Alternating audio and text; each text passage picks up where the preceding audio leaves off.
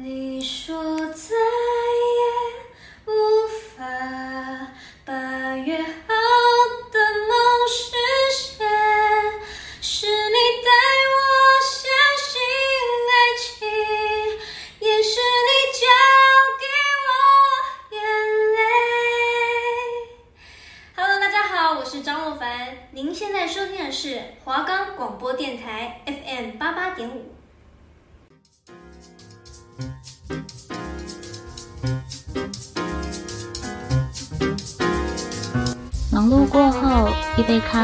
一首音乐，一本书刊，让您在此享受安宁，感受温馨。给自己一点空间及时间，喝一杯咖啡，在音乐的缓和声中，给心灵一份安宁。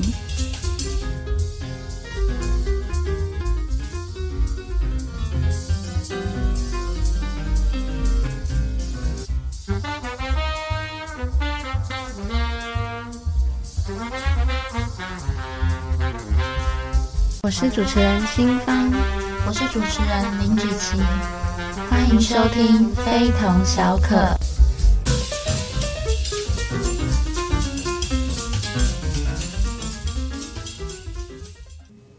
我们的节目可以在 First Story、Spotify、Apple Podcast、KKBox、Google Podcast、Pocket Cast、Sound On Player 等平台上收听，搜寻华冈电台就可以听到我们的节目喽。先来简单的介绍一下上一集的节目内容。那上一集的节目内容啊，主要就是介绍来自世界各国不同州的咖啡历史还有由来，还有每集都有的咖啡冷知识。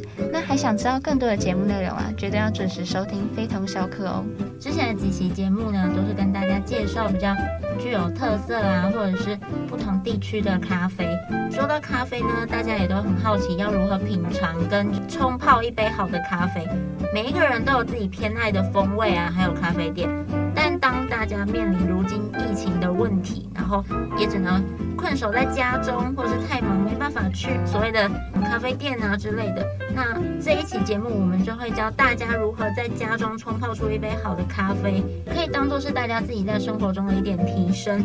那么哪种冲泡咖啡的方法是最好的呢？简而言之，只要符合你的口味和喜好，都是好的咖啡。无论你是采用哪一种冲泡的方法，最大重点就是要采用新鲜又完整的咖啡豆，然后配上一台研磨机，研磨出最佳粗细的咖啡，配合你喜爱的冲泡方式。至于咖啡啊，还有水的比率呢，一般来说是一比十七，也就是说一公克的咖啡加上十七毫升的水，那这个比例呢是大部分咖啡来说会比较完美，然后喝起来也会比较顺口的一个比例。咖啡粉的粗细度啊，还有水温跟萃取时间长短会影响到咖啡的味道。那掌握这三个关键呢，用任何一种冲泡方式都可以冲泡出比较好喝，然后也比较香浓顺口的咖啡。以下呢会跟大家介绍七种不同的冲泡方式，大家可以在家里面试试看。第一种呢就是法式绿鸭壶，法式绿鸭壶呢又称法压壶，是最传统冲泡咖啡的方法。它比较简单，然后方便，成本又是最低的。那即便你是新手入门，也可以快速的上手冲出一杯好喝的咖啡。如果你就是爱喝咖啡，然后也没有时间冲泡的话，家里也没有咖啡机，你真的就可以采用这一个方法。冲泡的方法呢，就是要先用热水去预热这个法压壶跟你的杯子，然后将你研磨好的咖啡倒入壶中，再倒入适当温度的热水，快速的做搅拌，记得就是要快速的。浸泡四分钟之后呢，要在差不多五到七分钟这中间，慢慢的按下它的注塞，然后把咖啡渣跟咖啡分离，然后倒出咖啡到杯子中，然后尽快的饮用，或是移到另外的水瓶，避免就是浸泡太久，然后你泡的咖啡变苦涩。那这些咖啡的研磨粗细呢，是差不多要使用粗研磨的方式，跟大家比较直白的比喻一下，就是差不多像是粗盐的大小。那至于泡水的温度呢，是差不多要在摄氏九十度左右。如果你不知道摄氏九十度是几，就是几度的话，要怎么测量？差不多就是煮沸的水，你放凉三十秒之后呢，就会是摄氏九十度。喝起来的口感呢，也会比较浓郁，比较丰富。浸泡时间呢，约莫要在四分钟。时间越长，味道会越浓，但是你的酸度喝起来也会比较重。那下一个呢，是手冲咖啡。手冲咖啡呢，也是古老的冲泡法之一。一个手冲壶，然后搭配一个滤杯、滤纸，然后再加上自己喜爱的咖啡豆，你就可以在家里冲泡出浓度啊，还有温度都非常适当，并且保留着咖啡原始风味的一杯咖啡。那这也是大家就是品尝咖啡的好选择之一。冲泡的方法呢，就是在滤杯上面铺上滤纸，然后放在杯子啊或者是咖啡壶上面。手冲壶会先装热水，然后再先洗纸。那所谓的洗纸呢，是就把浸湿的滤纸去除纸味，让滤纸跟滤杯呢就是会比较好的密合。再来呢，就还要再预热杯子，那先将水倒掉，将研磨好的咖啡呢放入滤杯中，再注入热水浸润咖啡，等待三十秒焖熟之后呢，再持续以绕圈的方式要注入热水均匀浸润咖啡，直到你所需的量。那研磨的粗细呢，差不多是中度研磨。那中度研磨呢，是比粗研还要再细一点点的大小。那水的温度呢，差不多是在摄氏九十五度左右。浸泡的时间呢，要在三到四分钟。那喝起来的口感会比较细腻，然后比较平顺一点。下一个呢是 Chemex 手冲壶。那这个手冲壶呢，是在一九四一年的时候由德国化学博士 Peter 然后发明的。它的原理呢是。滤杯和分享壶由玻璃来一体成型，然后再配上木质的防烫握把跟皮绳，它的造型呢看起来就是非常典雅，然后流畅。而且它的专用滤纸会比一般的滤纸还要重，差不多二十帕至三十帕左右。那它可以调节就是注水的温度啊，还有它的速度，也可以比较有效的滤出所有的沉淀物。那这个手冲壶至今将近八十年的历史，也是非常多咖啡鉴赏家此生必经典设计。那冲泡的方式呢，就是将它的专用滤纸要折叠好之后放进壶嘴中，让滤纸跟壶嘴四壁贴合，然后注入热水洗纸和预热杯子之后，再把水倒掉。最后呢，在滤纸里面加入研磨好的咖啡粉，由中心顺时钟绕圈，然后慢慢注入热水，焖熟搅拌。这个过程呢，差不多就是要在三十秒之内完成。那不可以太快，也不可以太慢，差不多三十秒左右。最后呢，再绕圈注入热水。下一个步骤呢，就是让咖啡均匀的浸润，然后直到它们就是你想要喝的那个咖啡量。那研磨的类型呢，也是属于中度研磨，水所需的温度呢，差不多也是九十度左右。浸泡的时间呢是四至五分钟，喝起来的口感呢也会比较纯净，然后比较香醇一点。下一个呢是爱乐压，爱乐压呢是二零零五年新发明，就是比较近期一点点的咖啡冲泡法，是由壶身、滤盖、活塞压筒三大部分组成，搭配滤纸啊，还有金属滤网做使用。那它塑胶的材质呢会比较轻，然后又比较耐用，那比较方便大家在旅行的时候做携带。冲泡的方法呢也比较平易近人，不会那么繁杂。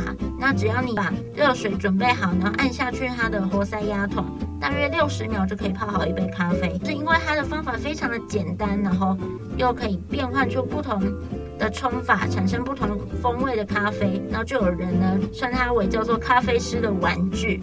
那冲煮的方法呢，就是把滤纸铺在滤盖上面，然后再用热水呀、啊，就是去浸润滤纸跟滤盖，再倒掉热水，然后将滤盖就是扣入壶身，放在杯子上。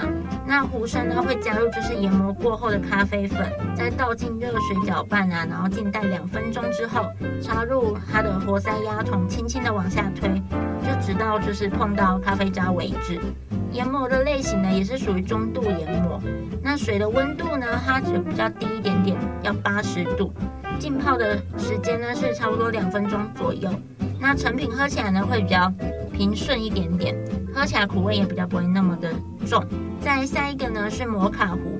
摩卡壶呢，又称炉灶浓缩咖啡壶，或者是说蒸汽冲煮式咖啡壶。那这个呢是意大利的发明，以蒸汽加压煮出浓咖啡，高温再加上少许的压力煮出来的咖啡风味呢会比较浓郁。那对于习惯喝手冲咖啡的人来说，会觉得这个咖啡壶冲出来的咖啡比较浓一点点。那其实是大家可以加水来调整到自己喜欢的浓度。冲煮的方式呢是将温热的水倒入摩卡壶的下壶，直到标示出它有一个 H 二十的位置。然后把研磨好的咖啡粉呢装满它的咖啡槽，均匀分布，然后再组装到上壶的底部，跟下壶旋转扣紧，放在炉子上面，然后用中火加热，听到冒泡，然后跟嘶嘶的声音之后呢，就可以关火，移出它的摩卡壶，倒出咖啡。那它的研磨类型比较特别一点点，它是要使用细研磨。那细研磨呢，它的咖啡粉其实就跟我们一般市售看到的咖啡粉是差不多的颗粒大小，它的冲煮时间呢也比较长一点点，要五分钟，喝起来的口感呢会比较浓郁，然后在风味上面也会有比较锋利的感觉。那下一个呢是虹吸式咖啡壶，源自于德国，又称赛风壶，是一种真空咖啡壶，下座有一个握把，然后连接一个玻璃球形的下壶，上端的开口呢可以连接到上壶的导管，再利用蒸汽压力推动水流上升到上壶，跟咖啡粉做一个融合，最后再靠着自然的重力滴回去下壶。也因为呢，它的制作难度比较高，听说呢要练习了一千杯之后才可以成为虹吸式咖啡壶的达人。那冲煮的方式呢，是以温水先润湿它的滤器，然后最后再放到虹吸瓶的上壶内，牢固的勾在玻璃管上面，下壶装满水。把上壶放在上面，再用酒精灯加热下壶，把水煮沸之后，准备上升到上壶时，要慢慢的降低火温，然后加入咖啡粉。当水上升到八分满之后呢，就要开始搅拌进行萃取，或者是你可以拍打咖啡粉，让它跟开水融合，之后再煮六十秒，移出火源，等待它咖啡一滴滴是落下壶之后，你就可以饮用了。它的研磨类型呢是属于中度研磨，那冲煮时间呢要五到八分钟。成品的口感喝起来会比较干净，然后也会咖啡香比较浓郁。那最后一个呢是我们的冷萃咖啡。冷萃咖啡呢是近年开始流行的一种新喝法，在夏天的时候制作一杯冷萃咖啡是是新的流行趋势。那冷萃咖啡跟冰咖啡其实是不一样的哦。冰咖啡呢是由热咖啡冷却或是加入冰块制作而成的，而冷萃咖啡呢是在冷水或是室温长时间，差不多要在十二至二十四小时来做萃取，最后。再把咖啡渣滤掉，萃取出浓缩咖啡。饮用的时候呢，你可以加水或是加牛奶当做冷饮来喝。另外还有一种冰滴咖啡，也是属于冷萃咖啡的一种，它是用冰块去融化成冰水，再一滴一滴的滴入咖啡粉中去萃取出咖啡。它喝起来的味道呢，会比冷萃咖啡还要更细腻。它的冲泡方法呢，是在容器中加入粗研磨的咖啡还有水做搅拌。再放入冰箱啊，或是室内浸泡十二小时以上，最后再用滤网铺上滤纸或是薄纱布过滤到干净的容器里面，放入冰箱来做待用。那它的研磨类型呢，就是使用粗研磨，冲泡时间呢需要十二个小时，是这七种冲泡方式里面最长的一个。那至于它的成品口感呢，会喝起来非常的香醇。综合以上七种冲泡方法，如果你喜欢比较简单啊，然后方便的冲泡方式，你就可以选择法压壶或者是爱乐压这两种，比较适合就是时间紧凑的上班族。如果你喜欢一个人就是慢慢喝咖啡，想要节省时间又可以携带出门，爱乐压是你最棒的选择。如果你喜欢醇厚度比较高、带点意式浓缩咖啡的风味。呃，我会觉得摩卡壶是你最佳的选择。如果你不嫌麻烦的话，然后你想要在冲煮咖啡时看起来非常的专业，然后煮出口感饱满啊，然后美味的咖啡，虹吸式咖啡壶可以满足你的需求。如果你是单纯想要体验做咖啡的乐趣，然后锻炼自己的冲泡技术。冲泡出纯净、独特品味的咖啡，手冲咖啡跟 Chemex 手冲壶是你很好的选择。其实不管是哪一种冲泡方式啦，只要你静下心来，多多练习你的手感，然后跟你的家人啊，或是你的朋友们一起去煮咖啡，其实都可以享受到自己在家喝咖啡的乐趣。那接下来呢，我就要介绍跟咖啡有关的电影。喜欢喝咖啡的你，怎么可以错过咖啡题材的电影呢？赶紧喝一杯咖啡，然后选择你喜欢的电影吧。那我要先介绍第一个，第一个就是第三十六个故事。这个电影啊，是在说每个女孩都有开店梦想、有咖啡馆梦想的人，赶紧看看这个片子哦。然后它是一部爱情文艺电影，那影片是讲述了开咖啡店的两个女孩，还有咖啡店客人的奇妙故事。那影片的风格呢，就像咖啡馆的午后风景一般，静谧淡雅，却又夹杂着浓情蜜意。故事呢，它的叙述是落在两个都市女孩，还有一群来来往往的都市人身上，借由他们的故事啊，想激发对生活价值还有生活可能性的追问。而且这部电影的主角还是桂纶镁哦，这部片还有荣获二零一零台北电影节观众票选奖和最佳音乐奖，所以喜欢电影的可以赶快去看看哦。那再来第二个呢，就是《天使爱美丽》，它影片呢是讲述了。本来啊是在咖啡馆里做女侍应的艾米丽，她找到一位丢失铁盒的失主之后，就开始了惩恶助善的天使生涯。那在这个过程中啊，艾米丽她遇到了许多不同的人物，像是路上的盲人啊，还有二十年都不出门的玻璃人老头，还有咖啡店古怪的客人和卖烟女啊，当然还有自己的父亲。但是他万想不到哦，成人录影带的商店店员尼诺竟然会成为他棘手的对象。那艾米丽。她或许是理想化、风格化的人物，但她的每一部分就是来自于日常生活中的每个平凡人哦。然后他就在观众的身边。再第三个呢，就是法式炒咖啡，这个呢是一部动画短片哦。它讲述了咖啡馆内一名乞丐走入咖啡馆行乞。那绅士用报纸挡住面孔，毫不理睬，反倒是隔壁的老妇人很慷慨的捡了，然后还给了乞丐一张大面额的纸。那当绅士啊，他准备要付账要走人的时候，他却发现他自己身上身无分文哦，但他只能呢故作镇定，然后点了一杯又一杯的咖啡，他还指望可以碰到熟人可以出手相助。最后啊，是眼看咖啡杯一杯一杯的叠起哦，那账单呢却越来越长，但他却想不到任何的办法，所以在无奈之下，他决定壁的老妇人的包里偷钱。然后后面的故事内容啊，就要自己去看电影喽。那第四个呢，就是《咖啡公社》，它是一部爱情电影哦。那这影片它讲述了一个青年来到好莱坞追寻自己的电影梦，然后随后就坠入爱河，而且沉迷于那个时代著名的咖啡公社的故事。那这部影片啊，它有迷人的虚幻气质，就像它应该要有的样子，然后精美的布景。有趣的人，哲学意味的内容，是一部嗯不可错过的电影哦。那第五部呢，就是嗯，相信听众朋友对这一部应该不陌生啦，就是《等一个人咖啡》。那这一部呢，就是前几年还蛮夯的电影哦。它是根据九把刀同名小说改编的电影。那它的影片就是以等一个人咖啡店为舞台，然后用女主角之口啊叙述了，就是出现在这里每个人深藏心底的爱情故事。然后从而就是一探究竟，就是另外一种追寻爱情的方式。这部电影啊，它串联着不同时空里的三组爱情故事哦。那作为一部就是算是蛮热闹又好看的青春片型。它除了有丰沛多元的商业元素，每个环节啊，其实也都有一定的水平啦。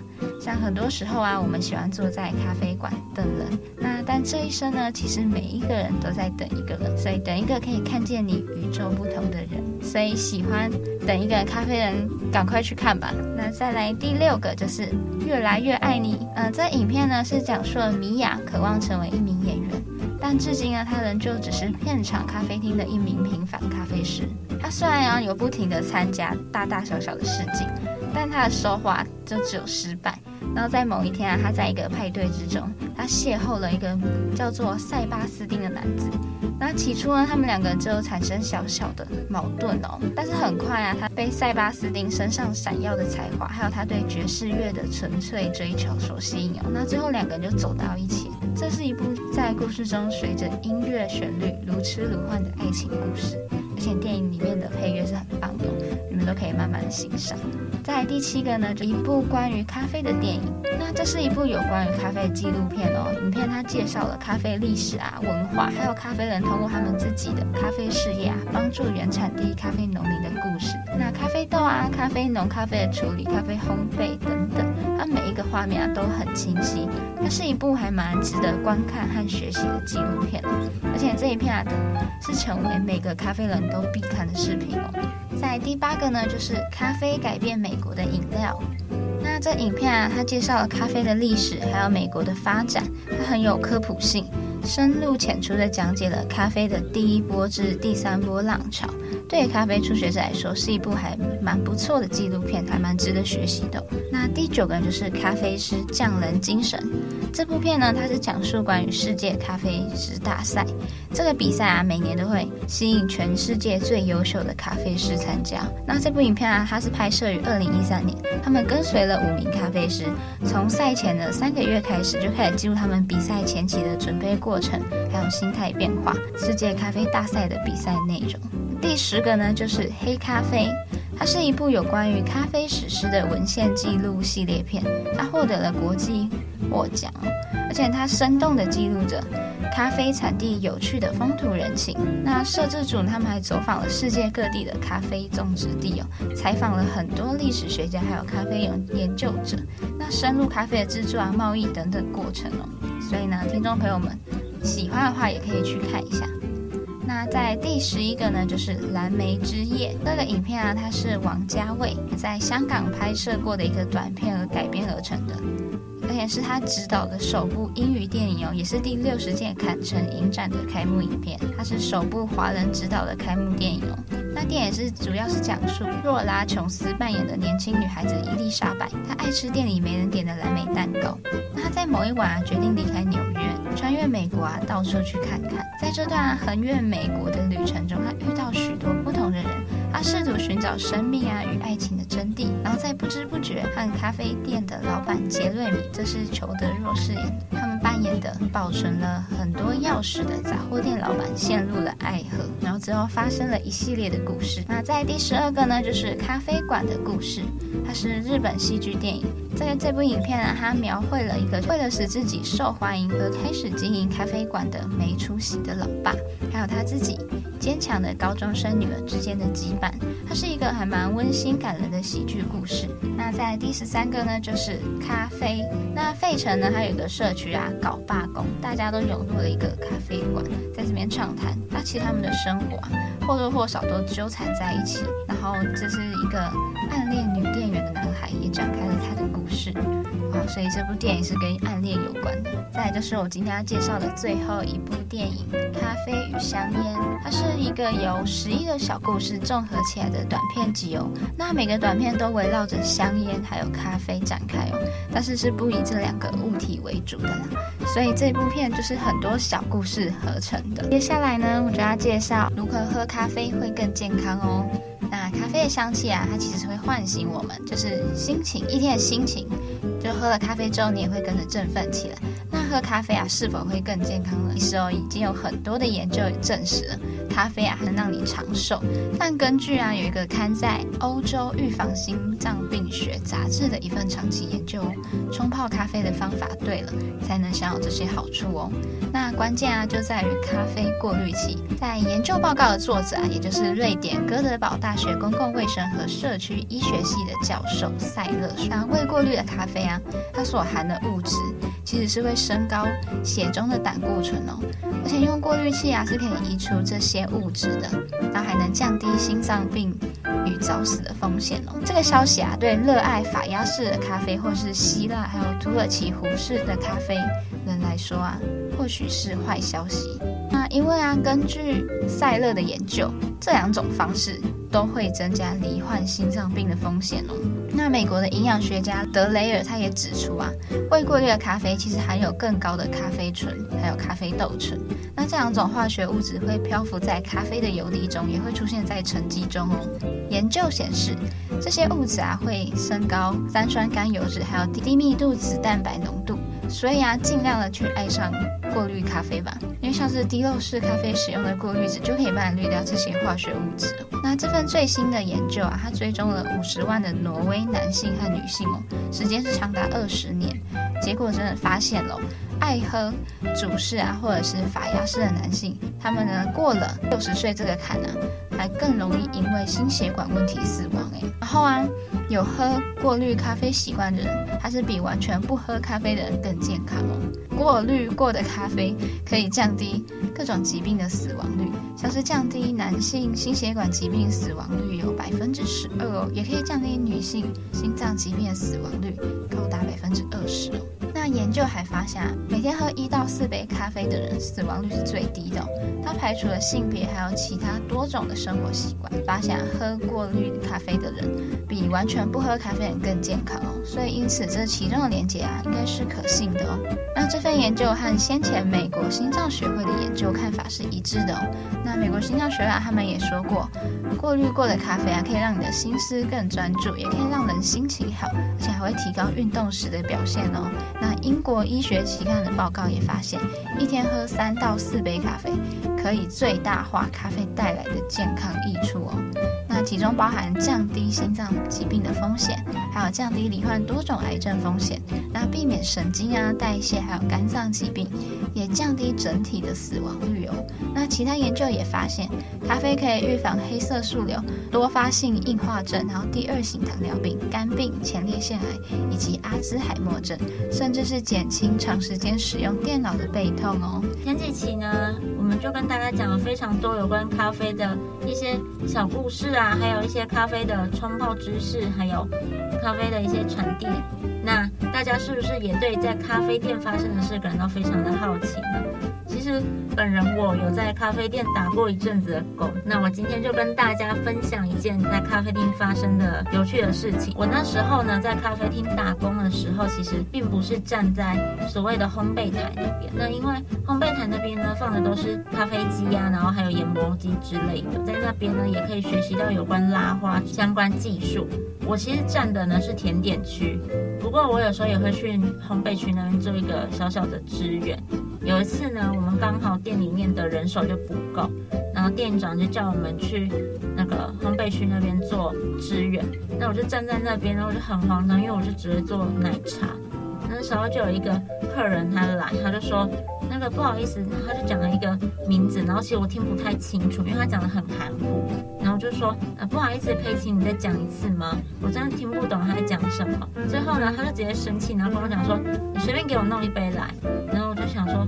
好吧，那我就随便弄一杯给他，然后我就做了我最擅长的奶茶。结果后来呢，他第二天之后，他就带着他的其他朋友来，然后说我们店的咖啡很好喝，有奶茶味。奶茶味？